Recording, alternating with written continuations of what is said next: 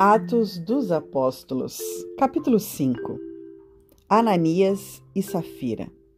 Mas um certo homem chamado Ananias, com Safira, sua mulher, vendeu uma propriedade e reteve parte do preço, sabendo-o também sua mulher, e levando uma parte, a depositou aos pés dos apóstolos.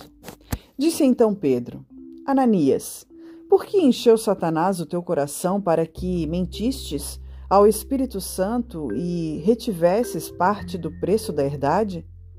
Guardando-a não ficava para ti? E vendida não estava em teu poder?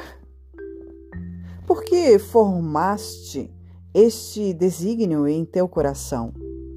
Não mentistes aos homens, mas a Deus. E Ananias, ouvindo estas palavras, caiu e expirou. E um grande temor veio sobre todos os que isto ouviram. E levantou-se os moços, cobriram o morto e, transportando-o para fora, o sepultaram. E passando um espaço quase de três horas, entrou também sua mulher, não sabendo o que havia acontecido, e disse-lhe Pedro: Dize-me, vendestes por quanto aquela herdade? E ela disse: Sim, portanto. Então Pedro lhe disse: Por que é que entre vós vos concertastes para tentar o Espírito do Senhor? Eis aí a porta aos pés dos que sepultaram o teu marido e também te levarão a ti. E logo caiu aos seus pés e expirou. E entrando os moços, acharam-na morta. E, levando-a para fora, a sepultaram junto de seu marido. E houve um grande temor em toda a igreja e em todos os que ouviram estas coisas. E muitos sinais e prodígios eram feitos entre o povo pelas mãos dos apóstolos, e estavam todos unanimemente no alpendre de Salomão. Dos outros, porém, ninguém ousava ajuntar-se a eles, mas o povo tinha-os em grande estima.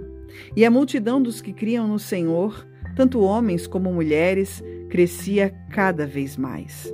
De sorte que transportavam os enfermos para as ruas e os punham em leitos e em macas, para que ao menos a sombra de Pedro, quando este passasse, cobrisse algum deles. E até das cidades circunvizinhas concorria muita gente a Jerusalém, conduzindo enfermos e atormentados de espíritos imundos, os quais eram todos curados. Os apóstolos miraculosamente libertados. E levantando-se o sumo sacerdote e todos os que estavam com ele, e eram eles da seita dos saduceus, encheram-se de inveja e lançaram mão dos apóstolos e os puseram na prisão pública. Mas de noite um anjo do Senhor abriu as portas da prisão e, tirando-os para fora, disse: Ide e apresentai-vos no templo, e dizei ao povo todas as palavras desta vida. E ouvindo eles isto, entraram de manhã cedo no templo e ensinavam. Chegando, porém, o sumo sacerdote e os que estavam com ele, convocaram o conselho e a todos os anciãos dos filhos de Israel, e enviaram ao cárcere para que de lá os trouxessem. Mas, tendo lá ido, os servidores não os acharam na prisão, e voltando lhe anunciaram, dizendo: Achamos realmente o cárcere fechado, com toda a segurança e os guardas que estavam fora, diante do, das portas. Mas, quando abrimos, ninguém achamos dentro. Então o sumo sacerdote, o capitão do templo e os chefes dos sacerdotes, ouvindo estas palavras, estavam perplexos acerca deles e do que viria a ser aquilo. E chegando um, anunciando-lhes, dizendo: Eis que os homens que encerrastes na prisão estão em pé no templo e ensinam ao povo. Os apóstolos conduzidos perante o sinédrio. Então foi o capitão com os servidores e os trouxe. não com violência, porque temiam ser apedrejados pelo povo. E trazendo-os, os apresentaram ao conselho. E o sumo sacerdote os interrogou, dizendo: Não vos admoestemos nós expressamente que não ensinasseis nesse nome? E eis que enchestes Jerusalém dessa vossa doutrina, e quereis lançar sobre nós o sangue deste homem. Porém, respondendo Pedro e os apóstolos disseram: Mais importa obedecer a Deus do que aos homens. O Deus de nossos pais ressuscitou a Jesus, ao qual vós matastes, suspendendo-o no madeiro.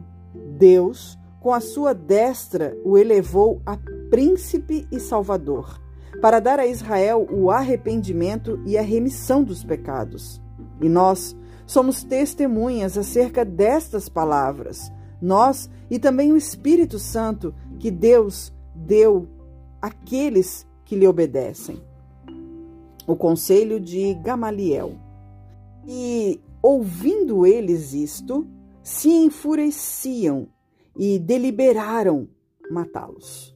Mas, levantando-se no conselho um certo fariseu, chamado Gamaliel, doutor da lei, venerado por todo o povo, mandou que, por um pouco, levassem para fora os apóstolos. E disse-lhes: Homens israelitas, acautelai-vos a respeito do que haveis de fazer a estes homens porque antes destes dias levantou-se Teudas, dizendo ser alguém. A este se ajuntou o número de uns quatrocentos homens, o qual foi morto, e todos os que lhe deram ouvidos foram dispersos e reduzidos a nada. Depois deste, levantou-se Judas, o galileu, nos dias do alistamento, e levou muito povo após si, mas também este pereceu e todos os que lhe deram ouvidos foram dispersos. E agora digo-vos: dai de mão a estes homens e deixai-os, porque se este conselho ou esta obra é de homens, se desfará. Mas, se é de Deus, não podereis desfazê-la, para que não aconteça serdes também achados combatendo contra Deus e concordaram com ele. E, chamando os apóstolos e tendo-os açoitado, mandaram que não falassem no nome de Jesus e os deixaram ir. Retirando-se, pois, da presença do conselho, regozijando-se de terem sido julgados dignos de padecer afronta pelo seu nome. E todos os dias no templo e nas casas não cessavam de ensinar e de anunciar a Jesus Cristo.